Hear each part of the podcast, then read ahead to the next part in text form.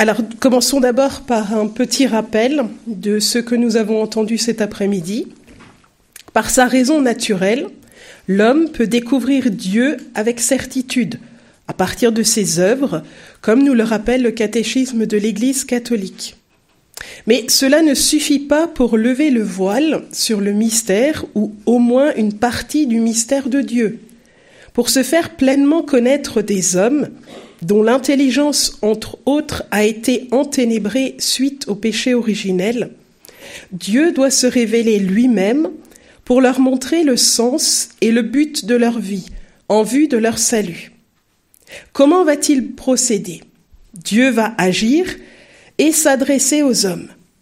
Tout cela constitue l'histoire du salut ou histoire sainte, dont l'origine, le centre et la fin est le Verbe. Pour parvenir à nous, cette source emprunte deux canaux d'égale valeur, d'égale autorité, la tradition et l'écriture. La tradition est la parole de Dieu transmise avec l'assistance du Saint-Esprit par l'Église depuis son origine jusqu'à nous, par les apôtres en premier, puis par leurs successeurs. Pour que nous puissions conserver l'essentiel de la tradition apostolique, l'Esprit Saint a inspiré des auteurs sacrés pour consigner par écrit la parole de Dieu. Ce sont l'Ancien et le Nouveau Testament, le premier préparant la venue du Christ rédempteur, le second témoignant de cette venue. Ainsi le Nouveau Testament est-il caché dans l'Ancien et l'Ancien dévoilé dans le Nouveau. L'Écriture sainte a toujours joui dans l'Église d'une grande autorité et vénération. Son inspiration est parfois remise en cause. Aussi voulons-nous accentuer notre propos plus particulièrement sur ce sujet. Donc nous aurons trois parties. La première, c'est l'existence de l'inspiration. La deuxième, la nature et la définition de l'inspiration. Et en dernier, quelques exemples concrets tirés de l'Écriture sainte.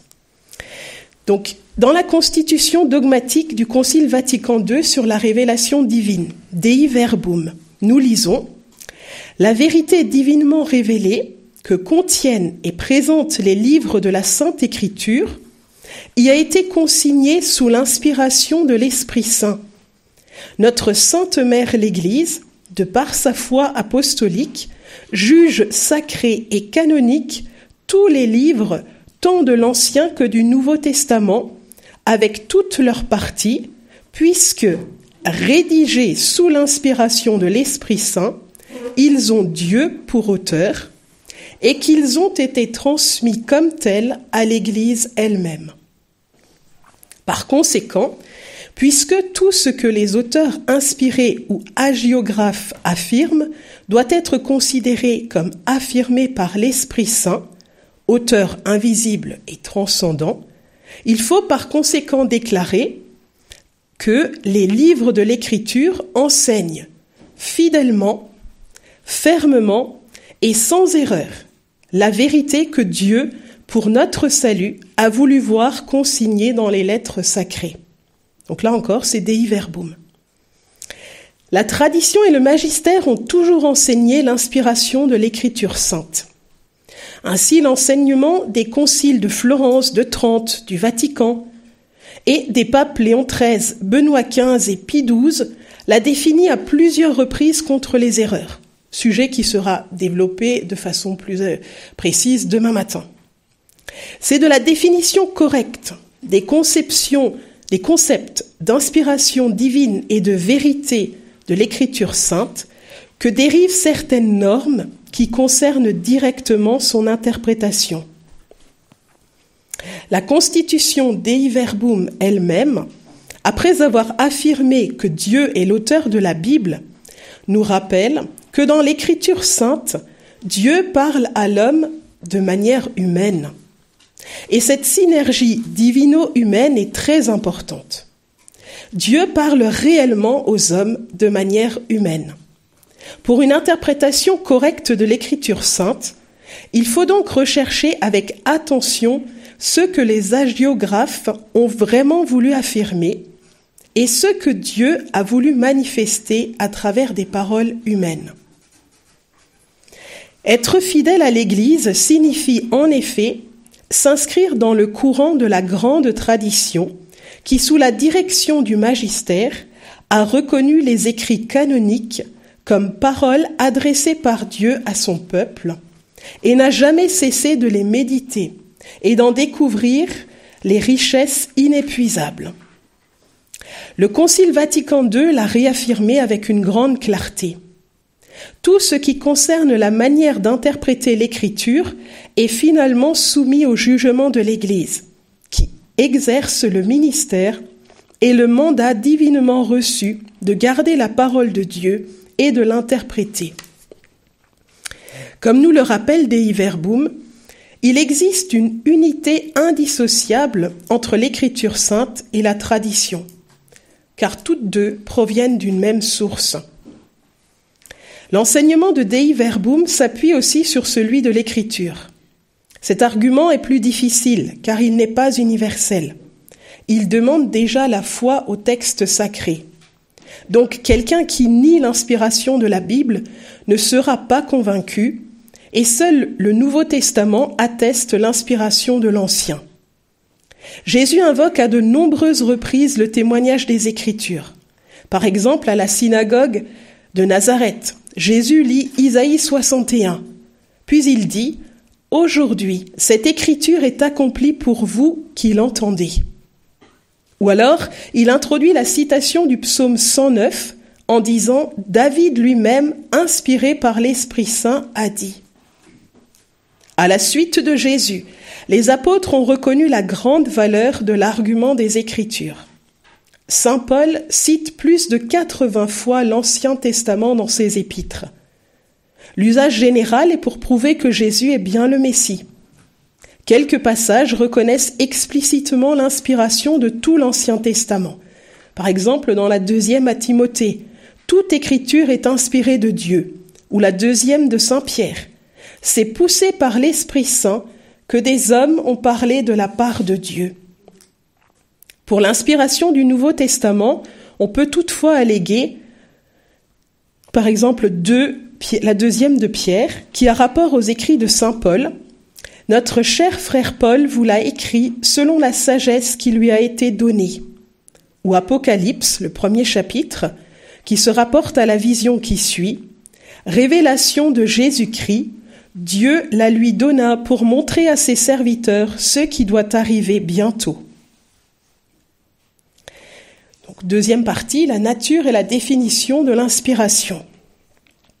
Face à l'enseignement authentique de l'Église sur l'inspiration des livres saints, deux excès sont à éviter.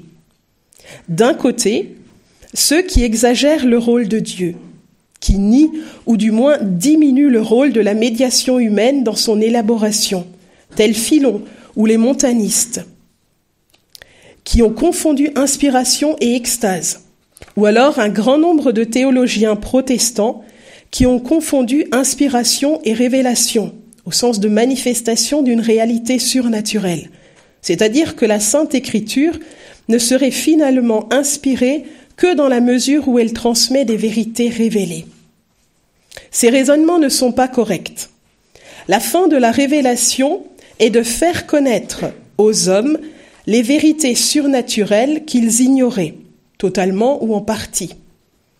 La révélation ne se fait pas seulement par l'écriture, mais par des discours, des visions, des songes, des actions, des symboles, et par toute la vie de notre Seigneur Jésus-Christ.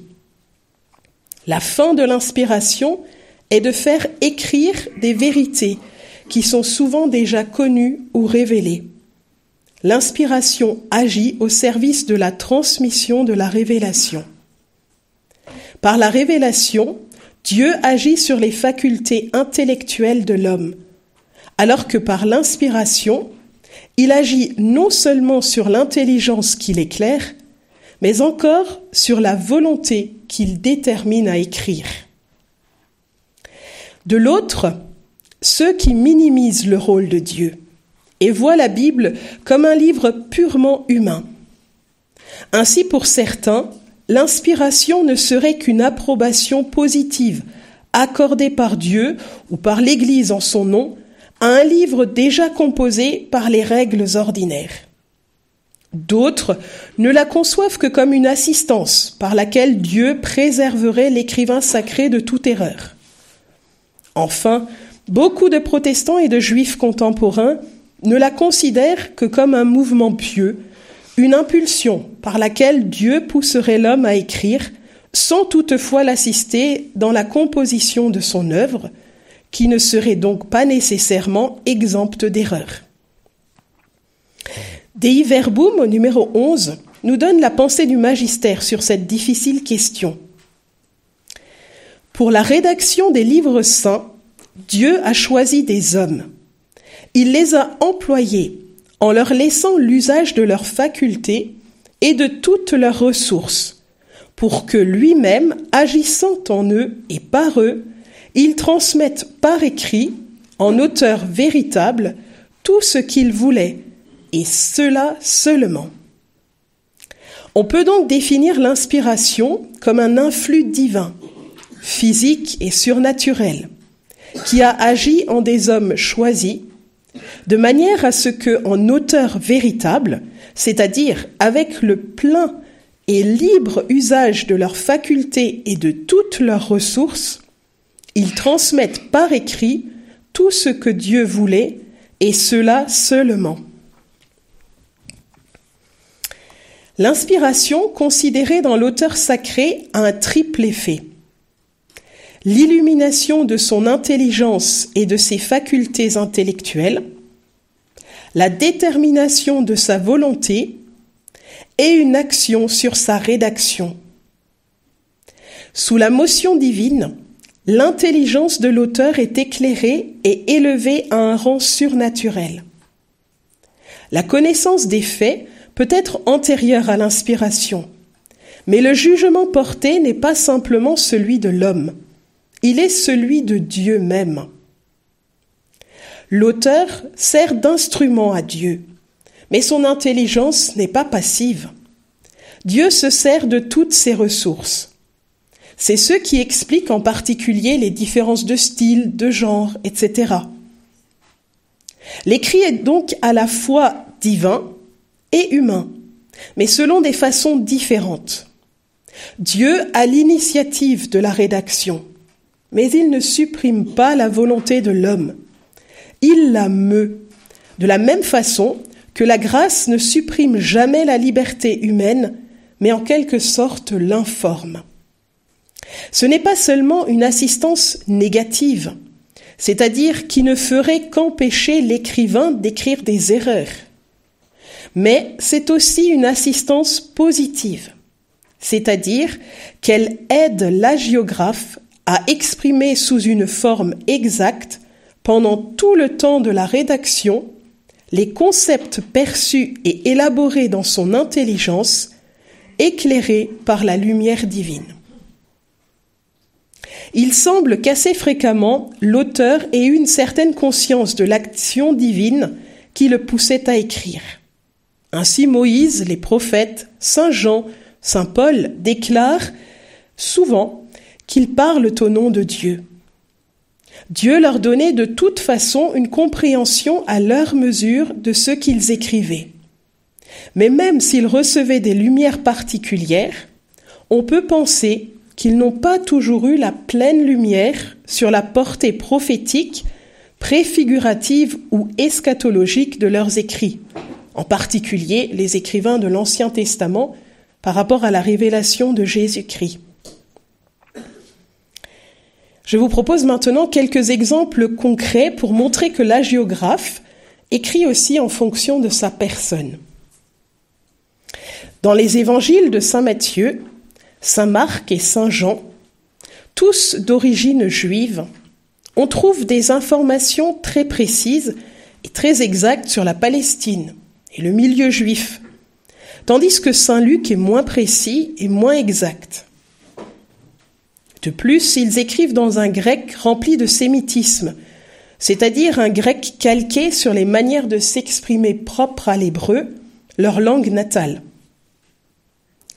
Par contre, chez Saint Luc, plus cultivé, la langue grecque est la meilleure, le vocabulaire le plus riche est le style le plus recherché. Dans l'Évangile selon Saint Matthieu, l'ancien collecteur d'impôts, on trouve beaucoup de précisions financières et davantage d'enseignements de Jésus sur l'argent. Par contre, dans l'Évangile selon Saint Luc, l'ancien médecin, on trouve beaucoup de précisions médicales. De plus, il est le seul qui rapporte le dicton cité par Jésus sur les médecins, tandis qu'il ne rapporte pas, comme le fait Saint Marc, toutes les souffrances de la femme hémorroïs à cause des médecins. Regardons ce que nous dit le CEC e par rapport au psaume. Qu'il s'agisse d'hymnes, de prières, de détresse ou d'actions de grâce, de supplications individuelles ou communautaires, de chants royal ou de pèlerinage, de méditation sapientielle, les psaumes sont le miroir des merveilles de Dieu dans l'histoire de son peuple et des situations humaines vécues par le psalmiste. C'est Dieu enfin qui met sur les lèvres des prophètes de l'Ancien Testament ce qu'ils doivent annoncer de sa part. C'est lui qui inspire leurs démarches et dirige leurs actions. Les prophètes ne parlent donc pas d'eux-mêmes et par leur propre volonté. La plupart des prophètes ont été des prédicateurs avant de mettre leurs oracles par écrit. pouvons penser à Jérémie, qui n'a reçu l'ordre d'écrire qu'après 23 ans de prédication. Dieu, pour manifester ses volontés, s'adapte à la mentalité et au tempérament de chacun de ses prophètes, se servant d'images qui leur sont familières, comme support des pensées divines qu'il leur communique. Nous en trouvons un exemple en Isaïe 6, où Dieu donne à Isaïe l'image du Seigneur assis sur son trône pour lui faire comprendre sa majesté souveraine. Dieu utilise de façon générale trois moyens pour manifester ses volontés aux prophètes. La parole, nous pouvons penser à Moïse au buisson ardent ou à l'appel de Samuel. La vision, Ézéchiel ou Isaïe qui nous décrivent leur vision. Et le songe, comme c'est le cas pour Jacob, Daniel ou plus proche de nous, Saint Paul. Les paroles des prophètes ne sont pas le fruit de réflexions personnelles. Saint Pierre l'affirme de façon catégorique dans sa deuxième épître. Ce n'est point par une volonté humaine que la prophétie a été autrefois apportée, mais c'est inspiré par l'Esprit Saint que les saints hommes de Dieu ont parlé. Toutefois, l'inspiration prophétique n'est pas un état permanent. Elle connaît des interruptions et des reprises qui ne dépendent que du bon vouloir divin. Laissons le mot de conclusion au pape Benoît XVI. Un concept clé pour accueillir le texte sacré en tant que parole de Dieu, faite parole humaine, est indubitablement celui de l'inspiration. Nous pouvons suggérer une analogie. Comme le Verbe de Dieu s'est fait chair par l'action de l'Esprit Saint dans le sein de la Vierge Marie, de même l'Écriture sainte naît du sein de l'Église par l'action du même Esprit. L'Écriture sainte est parole de Dieu, en tant que sous le souffle de l'Esprit divin, elle est consignée par écrit. On reconnaît de cette manière toute l'importance de l'auteur humain qui a écrit les textes inspirés et en même temps de Dieu lui-même, reconnu comme son auteur véritable. Ce thème, ce thème concerne non seulement la théologie, mais l'Église elle-même. Car la vie et la mission de l'Église se fondent nécessairement sur la parole de Dieu, qui est l'âme de la théologie et en même temps inspire toute l'existence chrétienne. Ce thème répond en outre à une préoccupation qui me tient particulièrement à cœur, car l'interprétation des saintes écritures est d'une importance capitale pour la foi chrétienne et pour la vie de l'Église. L'inspiration fait du livre la parole de Dieu écrite qui demande notre foi, notre adhésion, notre vénération profonde. C'est la vérité infaillible écrite pour nous et pour notre salut.